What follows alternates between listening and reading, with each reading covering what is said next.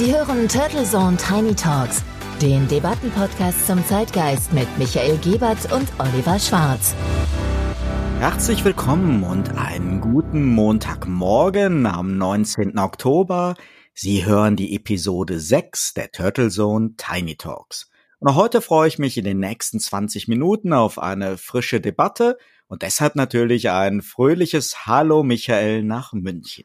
Servus Oliver, auch natürlich einen wunderbaren guten Morgen an dich und einen schönen Wochenstart für unsere Hörer und Hörerinnen.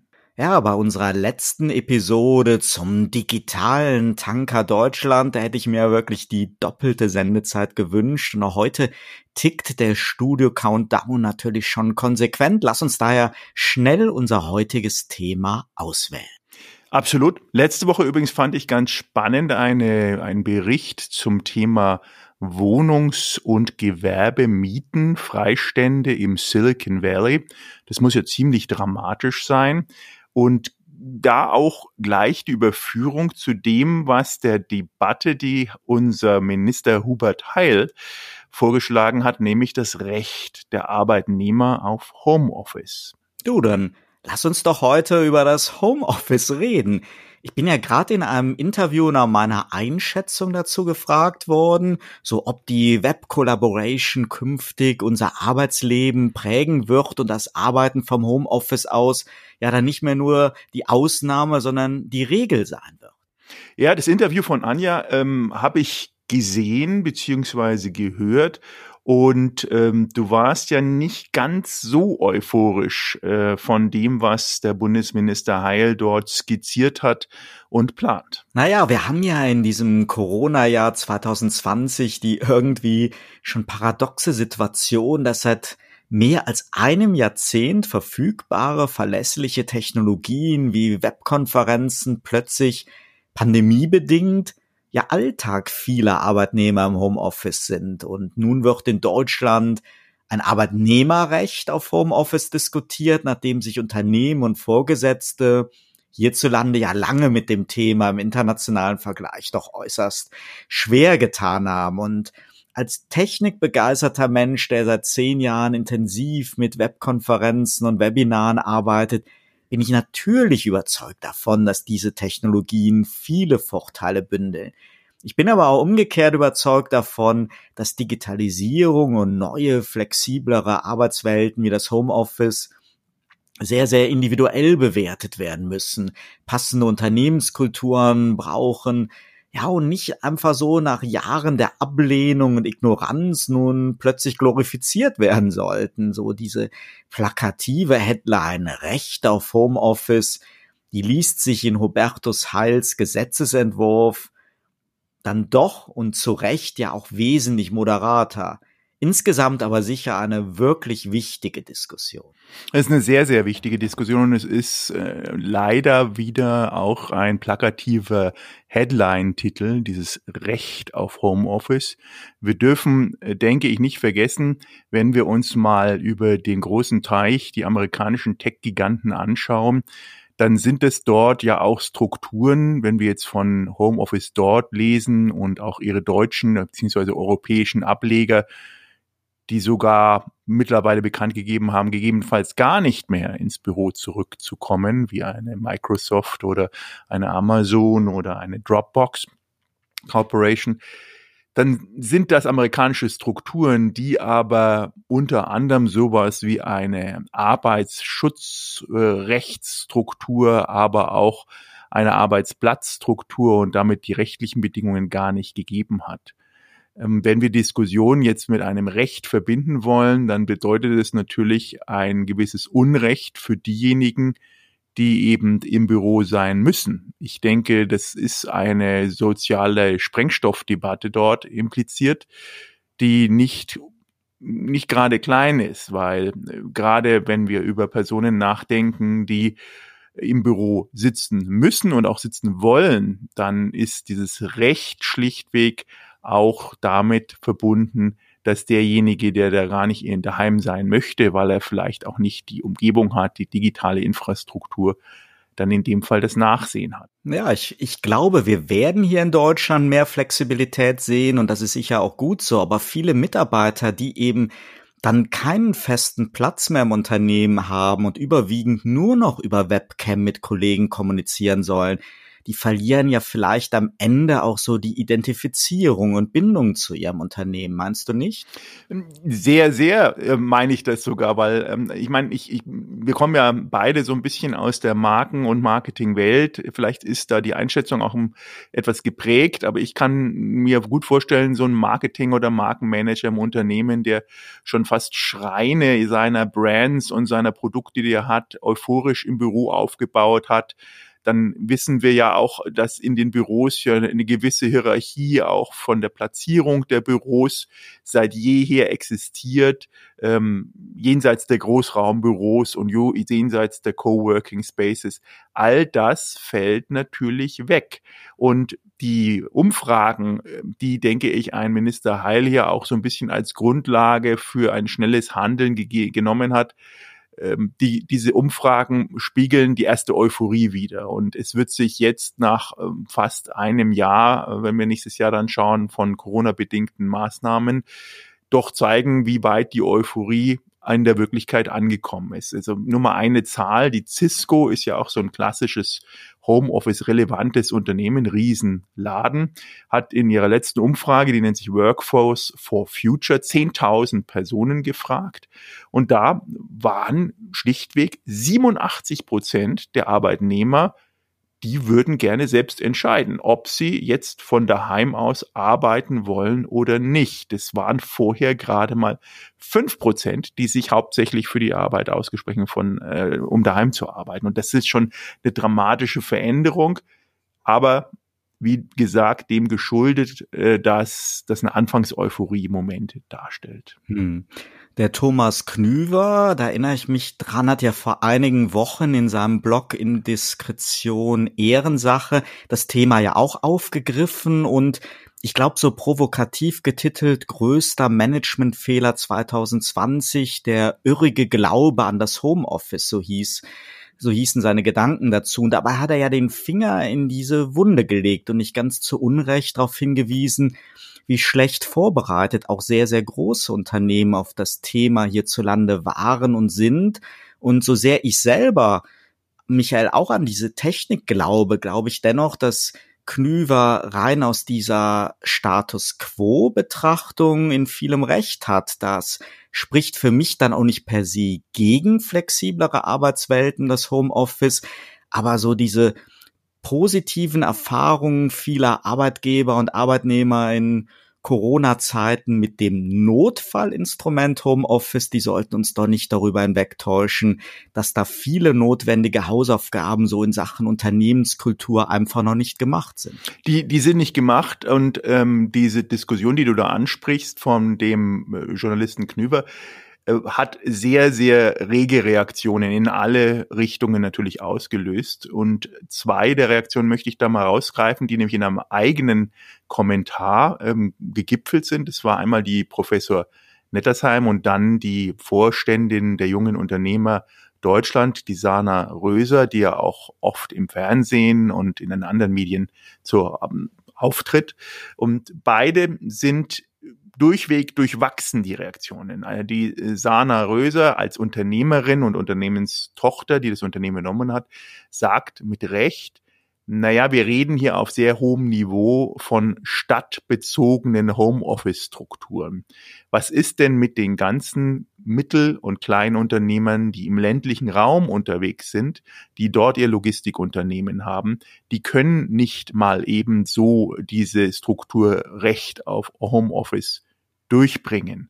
Ähm, gleichzeitig spricht sie etwas an, was mir vorher gar nicht so bewusst war, aber ich in dem Beitrag gelernt habe. Das ist ein sogenanntes Belastungsmoratorium, was die Bundesregierung auch beschlossen hat, einvernehmlich, dass schlichtweg der Wirtschaft nicht mehr so zusätzliche Aufgaben wie zum Beispiel jetzt die Überwachung und das Recht auf Homeoffice aufgebürdet werden sollen, weil sie ja schon genug aktuell mit den ganzen Corona-bedingten Schwierigkeiten haben. Das ist die Einschätzung von der Seite und die Professorin sagt auf der anderen Seite, naja, das ist eigentlich jetzt die richtige Zeit, endlich zu handeln. Die ist so ein bisschen mehr auf der Seite von dem Herrn Knüver und sagt, dieses Handeln ist deswegen erforderlich, weil wir vorher schon in etwas äh, sehr alt gedachten ähm, Strukturen gehandelt haben und auch umgesetzt und unternommen haben. Und sie nennen das dieses Management by walking around, das heißt dieses Rumlaufen und allein Präsenz des Chefs oder der Chefin zeigen, jetzt muss gearbeitet werden muss endlich auch aufgeweicht werden. Das ist äh, industrielles Denken der 50, 60, 70er und vielleicht auch späten 80er Jahre, aber hat eigentlich im Jahre 2020 wenig bis gar nichts mehr zu tun. Wenn Hubertus Heil äh, von einem Recht auf, ja, ich glaube, zwei Homeoffice-Tage im Monat sind er an dem Gesetzesentwurf drin spricht, dann soll diese größere Flexibilität ja sicher auch zu einer besseren Vereinbarung von Beruf und Familie führen. Und natürlich macht es manche Situationen da auch einfacher. Das hat aber mit diesem medial kolportierten generellen Recht auf Homeoffice erstmal nichts zu tun. Denn ich denke mir so, ohne Abstimmung mit dem Vorgesetzten, da geht auch künftig bei Angestellten nichts. Die, die die Hürden für diese in Deutschland jahrelang generelle Ablehnung, die sind natürlich jetzt deutlich verschärft. Aber ich glaube, wir sollten das Ganze eben nicht nur aus dem Blick von selbstständigen Freiberuflern oder Managern bewerten, die das ohnehin regelmäßig leben, sondern wenn man das mal für die große Gruppe von Arbeitnehmern sieht und fand das auch ganz spannend, was du gerade gesagt hast, halt eben zu Unternehmern auch in ländlichen Regionen, dann ist es doch ein Riesenunterschied zwischen der Möglichkeit, ab und zu von zu Hause zu arbeiten, wenn zum Beispiel ein Handwerker kommt oder Kinder krank sind, oder dieser täglichen freien Entscheidung, fahre ich jetzt ins Büro oder bleibe ich zu Hause? Das, das ist wirklich, ja, das wäre ja eine 180-Grad-Wendung zu diesem bisherigen Präsenzdenken. Das wäre eine 180-Grad-Wendung und ich glaube, am Ende des Tages sind die Leute äh, weiterhin und Gott sei Dank sozial soziale Tierchen. Ja, das sind wir sind sozial äh, empathisch unterwegs und das ist auch gut so und das findet natürlich primär in der Familie statt, aber auch am Arbeitsplatz. Ähm, und wer noch keine Familie hat, wir wissen, wir kennen die Statistiken, ähm, das Kennenlernen eines Lebenspartners oder einer Lebenspartnerin findet weiterhin zu über 87 Prozent in den Unternehmen oder in den Arbeitsstrukturen statt. Ähm, da muss man auch mal hinterfragen, was das für Langzeitwirkungen hätte. Ähm, ändert sich das völlig?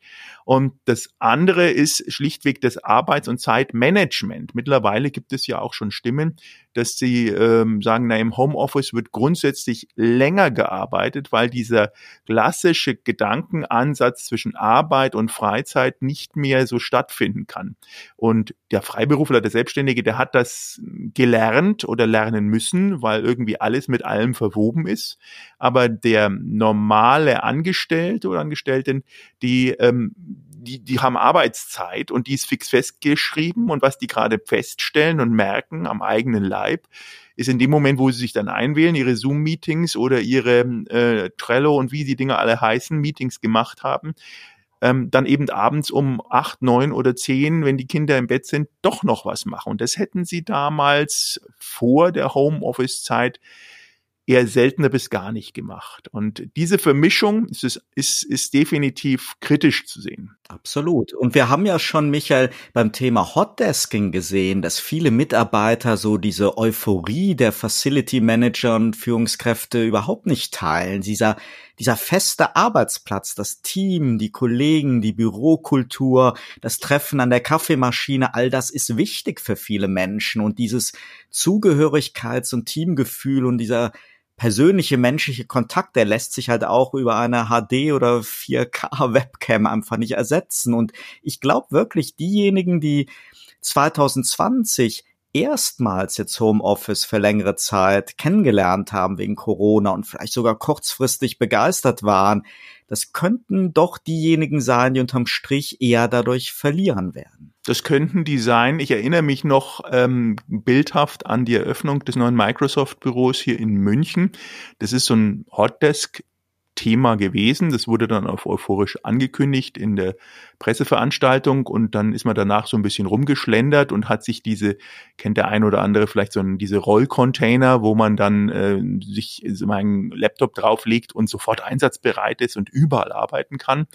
Und das Kuriose war, dass dann also einige Rollcontainer wurden dann schon mit Aufklebern versehen, mit äh, dem Spruch drauf, das ist meiner und der steht auch hier und hier ist mein Arbeitsblatt. Also daran sieht man schon, dass die Arbeitnehmer das Konzept zwar verstanden haben, aber nicht so weit verinnerlicht, dass sie wirklich damit happy waren, dass die Arbeitsplätze jetzt räumlich und zeitlich so flexibel sind. Der Thomas Knüver hat ja in seinem Beitrag dann auch noch die Frage aufgeworfen, wie es denn mit dem Onboarding und der weiteren Karriere im Unternehmen aussieht, wenn ein neuer Mitarbeiter so seinen Regelarbeitsplatz im Homeoffice hat. Und diese Frage, die muss sich ja nicht nur der Arbeitnehmer stellen, auch der Arbeitgeber.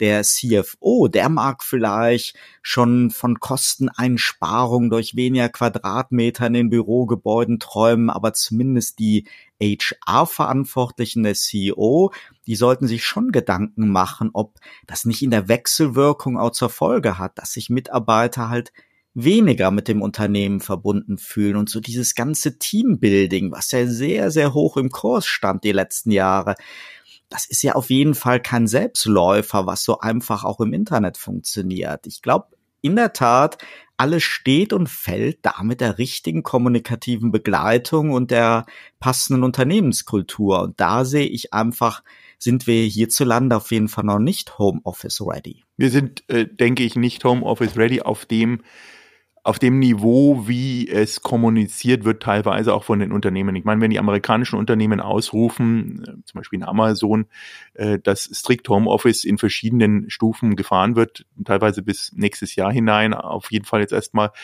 dann bedeutet das, dass diese Personen ja nicht, wie du sagst, nicht nur sozial eine gewisse Abnabelung haben, sondern äh, gleichzeitig auch das Thema Karriere meines Erachtens intransparenter wird. Man könnte jetzt argumentieren, naja, es wird eher transparenter, weil die Offensichtlichkeit der besser oder schlechteren Personen, der geeigneten Personen jetzt auch dokumentiert ist und irgendwelche Intrigen gar nicht gefahren werden können. Mag sein, aber dennoch ist es intransparenter meines Erachtens, weil ähm, die Entscheidung in, in diesen sozusagen Stimmen, äh, in diesen stillen Eco-Kammern dann stattfinden, wo keiner mehr Zugang hat. Es gibt keine gemeinsamen Offices mehr, wo man sich auch mal gegenseitig in die Augen schauen kann, jenseits der Webcam.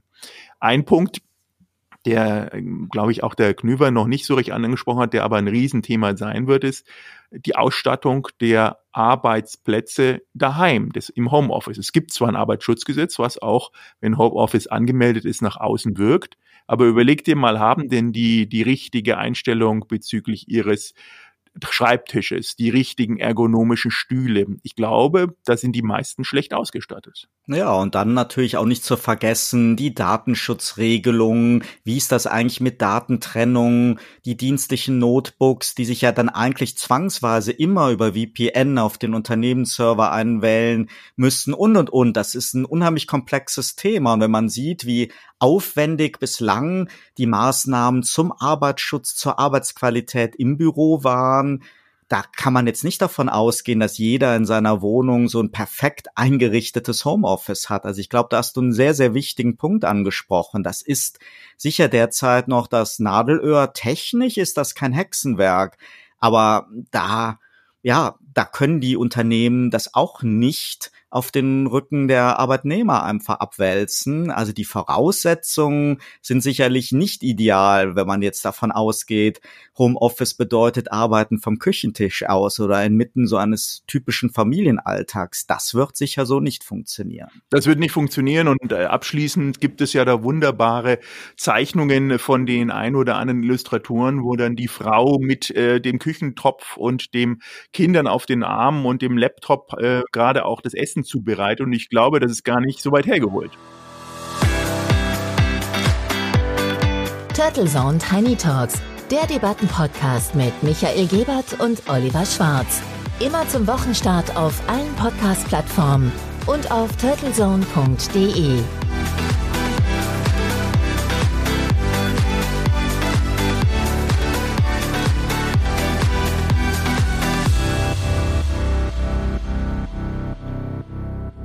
Der Koalitionsvertrag sagt, wir sollen mobiles Arbeiten ermöglichen und übrigens die Beschäftigten auch besser absichern. Denn auch im Homeoffice ist klar, muss mal Feierabend sein. Und deshalb braucht eine moderne Arbeitswelt auch einen modernen Ordnungsrahmen. Dafür werden wir sorgen.